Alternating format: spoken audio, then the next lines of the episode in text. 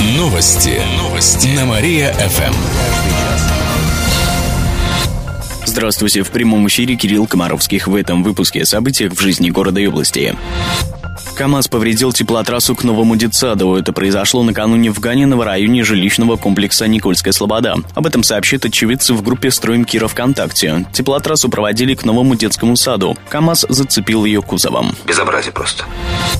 Бегущая по волнам лишилась фонаря. У скульптуры, которая находится возле диорамы, пропал фонарь. Как пишут кировчане в группе «Типичный Киров ВКонтакте», это произошло еще в начале ноября. Но общественность обратила внимание только сейчас. Скульптуру поставили чуть более двух лет назад. Она изображает героиню романа Александра Грина «Бегущая по волнам». В город администрации пояснили, что о ситуации знают. Сейчас выясняют, кому принадлежит памятник. Напомним, что этим летом в городе поставили арт-объекты «Я люблю Киров». Вандалы оторвали у двух скульптур сердца сердца. Разве их для того вешали, чтобы вы их ломали? Юные флористы представят необычные елки. Как-то под Новый год она послала, ну, в общем, послал его за елкой. С сегодняшнего дня на базе эколого-биологического центра в Кирове проходит областная выставка «Конкурс работ юных флористов». В ней принимают участие более 150 ребят практически из всех районов области. Они представляют зимние и рождественские композиции. Среди них елки, которые сделали юные мастера своими руками. Причем использовали разные материалы – шерсть, мех, шишки, бересту, лоскутки ткани и многое другое. Некоторые композиции можно будет купить. Остальные украсят школы к Новому году. Выставку можно посетить запретить до 22 декабря, сообщает областное правительство. Легковушка влетела в автобус в Кирове. Сегодня утром в районе дома номер 30 по улице Свердлова произошла авария. 36-летний водитель «Лада Гранта» выехал на встречную полосу, не справился с управлением и врезался в 20-й автобус. Переднюю часть легковушки сильно помяла, у автобуса повреждена левая фара и бампер. Четыре человека обратились за медпомощью. Водитель «Лады» и два его пассажира. Также пострадала пенсионерка в автобусе. Но госпитализация никому не потребовалась, сообщили в областном управлении ГИБДД. Два старинных дома снесут в Кирове. На днях в администрации города приняли такое решение. Здания располагаются на Динамовском проезде неподалеку от Вечного огня. Юридически они не представляют исторической ценности, хотя были построены в позапрошлом веке. Оба дома снесут к 2020 году. Жильцов расселят. Ну, теперь поработаем.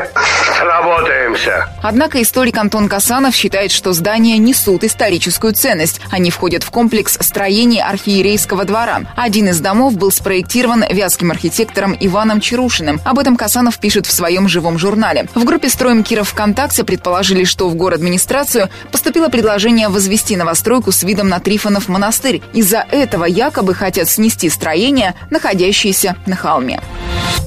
Кировчан приглашают на Новый год на орбите. Выставка с таким названием открылась на днях в музее Циолковского. Гости узнают, как отмечают Новый год в космосе, как оформляют космическую станцию к празднику и какие подарки получают космонавты, а также как накрывают орбитальный новогодний стол. В то время, как наши космические корабли бороздят просторы Вселенной. На выставке представлены новогодние фотографии космонавтов, видео поздравления с борта МКС и другие фото и видеоматериалы с орбитальных станций. Выставка продлится до конца февраля, сообщает областное министерство культуры. Впервые Новый год в космосе отпраздновал экипаж советской орбитальной станции «Салют-6». Это произошло в 1978 году. Космонавты нарядили небольшую елочку, поздравили землян с Новым годом и приняли питание из праздничного меню. Так положили традицию празднования на орбите. Некоторым космонавтам даже удалось отметить Новый год в космосе несколько раз. Среди них наш земляк Александр Серебров. Он дважды встречал праздник на орбите. Бурильная установка рухнула в Кирове. Инцидент произошел накануне днем на улице Комсомольской. Бурильную установку использовали для строительства путепровода в чистые пруды, сообщается в группе «Строим Киров» ВКонтакте. При падении бур зацепил экскаватор и припаркованный внедорожник. Никто из людей не пострадал, пишет про город. В компании, которой принадлежала установка, от комментариев отказались.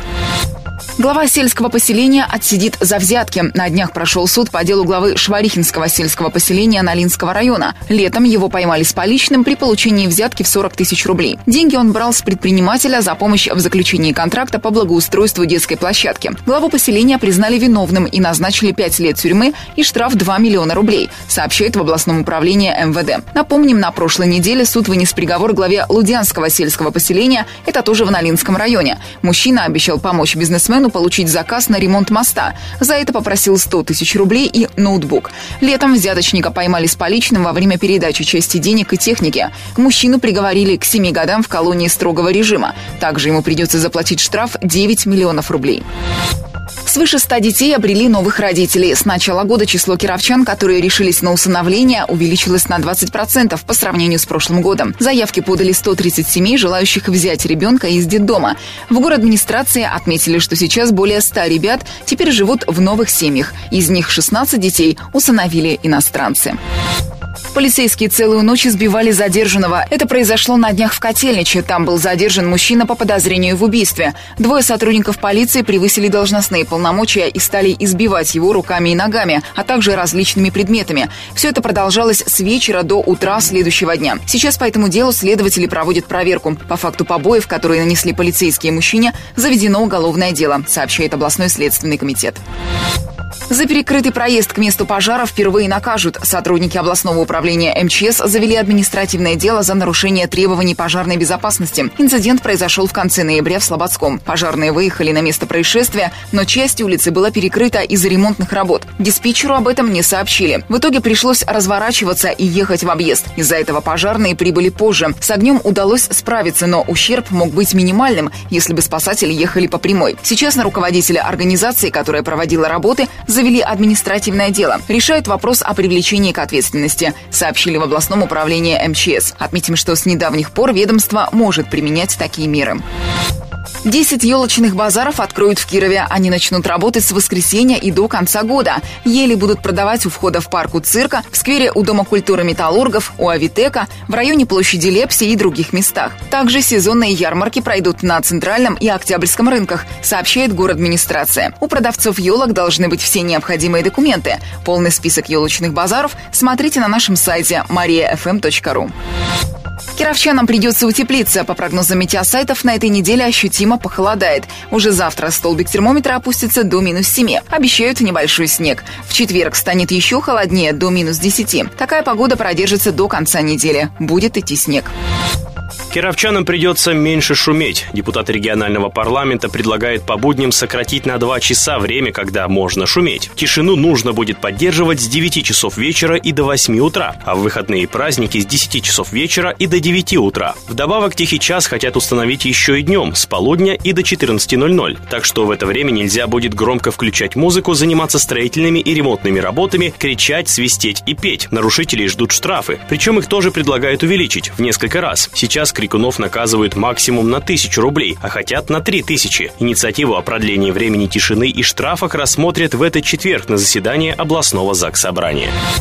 Создан штаб по обеспечению безопасности граждан в новогодние праздники. Распоряжение об этом подписал Никита Белых. Руководить штабом будет зампред областного правительства Сергей Щерчков. Под его руководством будет разработан комплекс действий по повышению безопасности граждан в местах проведения праздничных мероприятий. Особое внимание уделять ночным гуляниям. В районах также будут созданы оперативные группы. Напомню, своим распоряжением губернатор запретил использовать пиротехнику и открытый огонь в помещениях для массового празднования. Для организации и проведения салютов и фейерверков должны быть определены специальные площадки.